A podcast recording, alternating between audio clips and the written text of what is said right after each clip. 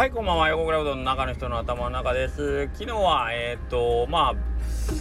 会食と言いながらの、えっ、ー、と、まあ、半分、えー、なんですかね、勉強会というか意見交換会みたいな形でですね、大島うどんの大島君と、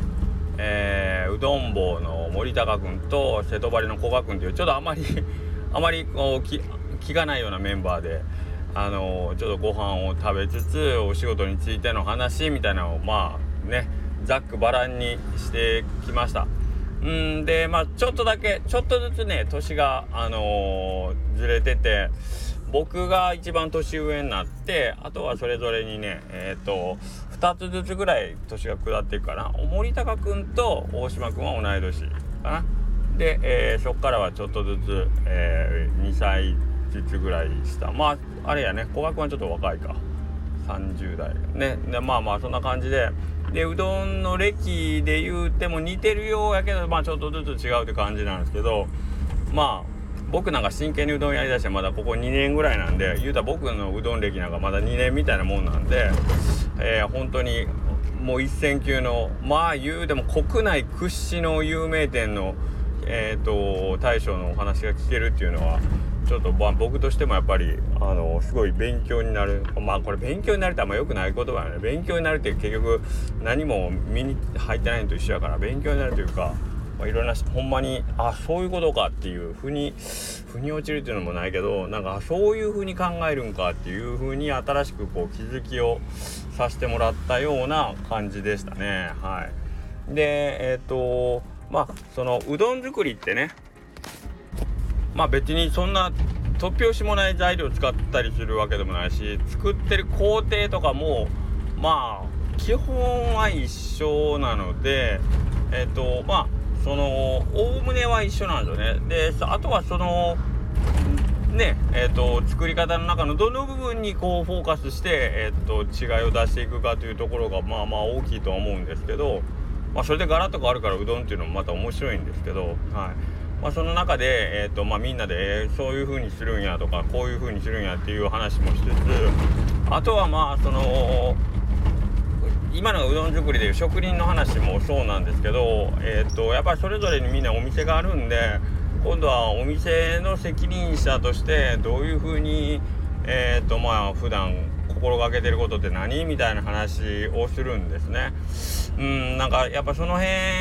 の方がまあ僕なんかはどっちかというと大事かなと思ってます。うどん作りに関してはもうそうですね。まあこれいつも言うてますけど うどん作りに関してはもうしょうがないかな。しょうがないかなというところではい。ただえっ、ー、とまあそのね会社というかお店をどういうふうに切り盛りするかっていうところに関してはあとまあ僕も非常に興味があるんでいろいろ聞かせてもらいました、まあ、特にねよう流行ってるお店ばっかりなんでやっぱりそれぞれにあのー、参考になる部分が非常に多かったんでね。えっ、とすごいですね。で細かい細かいことまできちんと目を、あのー、光らせたり気を配ったりとかねしてるんですよみんな。本当によう見てるなみたいな。よう見てるしそのまあ見てスタッフに対する気づきを、まあ、きちんと言葉にして言ったりフォローしたりとかをねみんなそれぞれやっててすすげえな。すごいなみたいな。でまあそれは別に自分たちが当たり前のようにやってることなので多分それが本人はそれがすごいことと思う。いやそれ当たり前やろうぐらいのレベルでやってるんだけどその当たり前のレベルがやっぱりみんなそれぞれに突き抜けてるからまあね一流のお店なんだなというのをすごい気づかせてもらいましたね。はい。まあそこの中になんかこう行ってて話をしててもなんかああやっぱち違うなという感じですね。はい。ももっともっと見るべきところを見て、えー、声かけるべきところを声かけてっていうのね足らないなというのを非常に思わせてもらいました。まあそれはまあ僕もそう思ってる部分あるやろし他の3人がえー、それぞれにまた思うところもあるだろうしなんかこういうのはたまにしてみたら面白いなとは思います。ねまあ僕ら高松スタンプチームは勉強会普段からしてるところもあるんでどっちかというと割とそういう機会は多い方ではあるんですけどね。はい。でまあねえっ、ー、とそうやって例えば気づきとかあるじゃないですか。まあ僕なんかもまあ昨日もあそうかそうかそう思ってじゃあうちの店で改善しようとかね。あそれいいね。ちょっと取り組もうとかって思ってまあ今日とかでもお店で1つとか2つでも試してみたいと思うんだけど。うんやっぱりその普段やらなきゃいけないことに、えー、プラスオンで例えば新しいことをしようとしたら乗っかってくるとなるとなかなかやっぱ億劫というかねやっぱり優先してやってしまうのが普段やってることになっちゃうのでそこなんですよね結局それがえっ、ー、とま伸びるお店というかえっ、ー、とま言うたら成長し続けれるかどうかの差なんですよね。えー、例えば今忙しい毎日忙しい、えー、その忙しさっていうのは日々の、えー、ルーチンでやる、えー、まあ何ですかね通常営業の忙しさっていうんですかね、え、オープンする、え、まあうどん作るというか、まあ、お客さんをまあこう来てもらうお客さんに対応するっていうまあその忙しさですよね言うたら。来てくれたお客さんに、えー、こうまあサービスを全力で心がけてで終わったら片付けする。それで一日が終わるってまあ普通に考えたらこれだけでいいというかこれで忙しいのがまあ当たり前ですよね。だけど成長しようと思うと今日のその結果っていうのは今までやってきたことに対する、えー、結果。でお客さんが来てくれてるってことじゃないですか。今まで、えー、自分が積み重ねてきた、まあ、信用や信頼みたいなものに対してお客さんがあじゃあ今日はこのお店行こうとか、えー、今日はまあまあ大島さん行こう今日は横倉行こうみたいな感じでそれぞれのお店にお客さんが来てくれてるんだけどそれはえっ、ー、とまあうどん屋始めてから今日までの全ての期間ではないにしても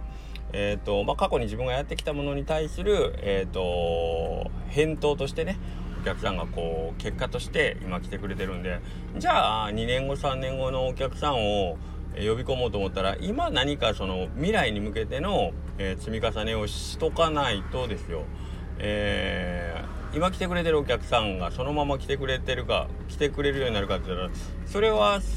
ねわからないじゃないですか。それはいいもん作ろうっていう気はあもちろんみんなあると思うんでいいもん作り続けときさえすればねそれは離れないこともあると思いますよ。現にあのね、えー、よく言う S 級はいつまでも S 級 S 級店舗としてが君臨してるとかっていうけどまあまあそれに近いもんもあるんですけどけどやっぱり、えー、お店が成長していこうっていうかね現状維持じゃなくて成長していこうと思うと今未来に向けての種をまいとかないと、えー、2年後3年後に、えー、新しいお客さんが増えてないというかね店としてまあお客さんが増えるのが成長かっていうとまあそれはまあちょっと一概には言えないんですけどまあ今回はちょっと便宜上そういうふうにしておきます。えーとまあ、人間的な自分自身の成長という意味でもそうなんですけど僕は例えば今日おうどんを作って、えお客さんが来てくれた人にあの応対して「ありがとうございました」で帰って片付けして終わってしまうと昨日の僕と今日の僕は一緒なわけですね何かスキルがスキルというか何かこう技術がとか何か僕の能力がとか僕何か僕のあの考え方が成長したのかって言ったら多分そんなことないですそれは昨日よりあの例えば何十玉か何百玉かうどんを打った経験値は増えますよ、まあ、それによってそのうどんを作る能力が多少は上がるかもしれないけどなんかまあそれはあくまでも今の延長線上にある僕というかそのうどんを作ったりお店をこう効率よく回すスキルが多少伸びたっていうだけの話でもっともっと大きなえっ、ー、となんかこうまあ僕僕はですけどもっと大きくなんかこう今までとは違う景色を見れるぐらいの感じでえっ、ー、とね成長を遂げたいというかすごい成長成長って言ったら成長マンみたいですけど。まあ成長はしたいというかけどなんかこうまあこれゲーム感覚ですよね。どうせやるんだったらなんかこうもっともっともっともっとなんかこう面白いことしたいとかっていうことなんですよね。そう。あ面白いって言った方がいいか。そうだね。だからもっと面白いなんかこうことができるようになるためにはやっぱり新しい新しくもっと面白くなるような種をまいとかないとダメなんですよ。それは日々の今やってる業務プラスオンで何かをしとかないといけないってことだからうん忙しいとか時間がないっていうのを理由にしてたらもう5年経とうが10年経とうがいつまでたっても種まきができないですよね、まあ、これは誰もがよく言ってるし皆さんも経験上よく分かっていただけると思うんですけどはい。なんか忙しさを理由に何かをこうまあその自分の未来への種まきをこう怠るっていうのは結局えー、まあ、2年後3年後の自分の道をどんどんどんどん狭めていってるだけやなというのをすごく思ってるので、うん、時間がないんだったら、えー、まあ、何かをね時間を作る工夫をするか、えー、まあ今やってることの何かを、えー、自分がしなくていいような何か、まあ、工夫を加えるか、うん、そういう工夫の中ですでにもう自分のその新しい種をま巻いてるっていう行為にはつながってるんでそれを繰り返すことでまた違う何かがね見えてくるんだろうなと思うんでせっかく昨日なんかこう感じたこととかっていうのをなるべくこう行動に移せるようにね、えー、それが自分の未来の種まきになるように、えー、やらないかんなと思いながら今日一日過ごしてる間に今日一日終わっちゃいましたね。そしてまた明日お休みなんですよ。はい。明日のお休みをこうなんとか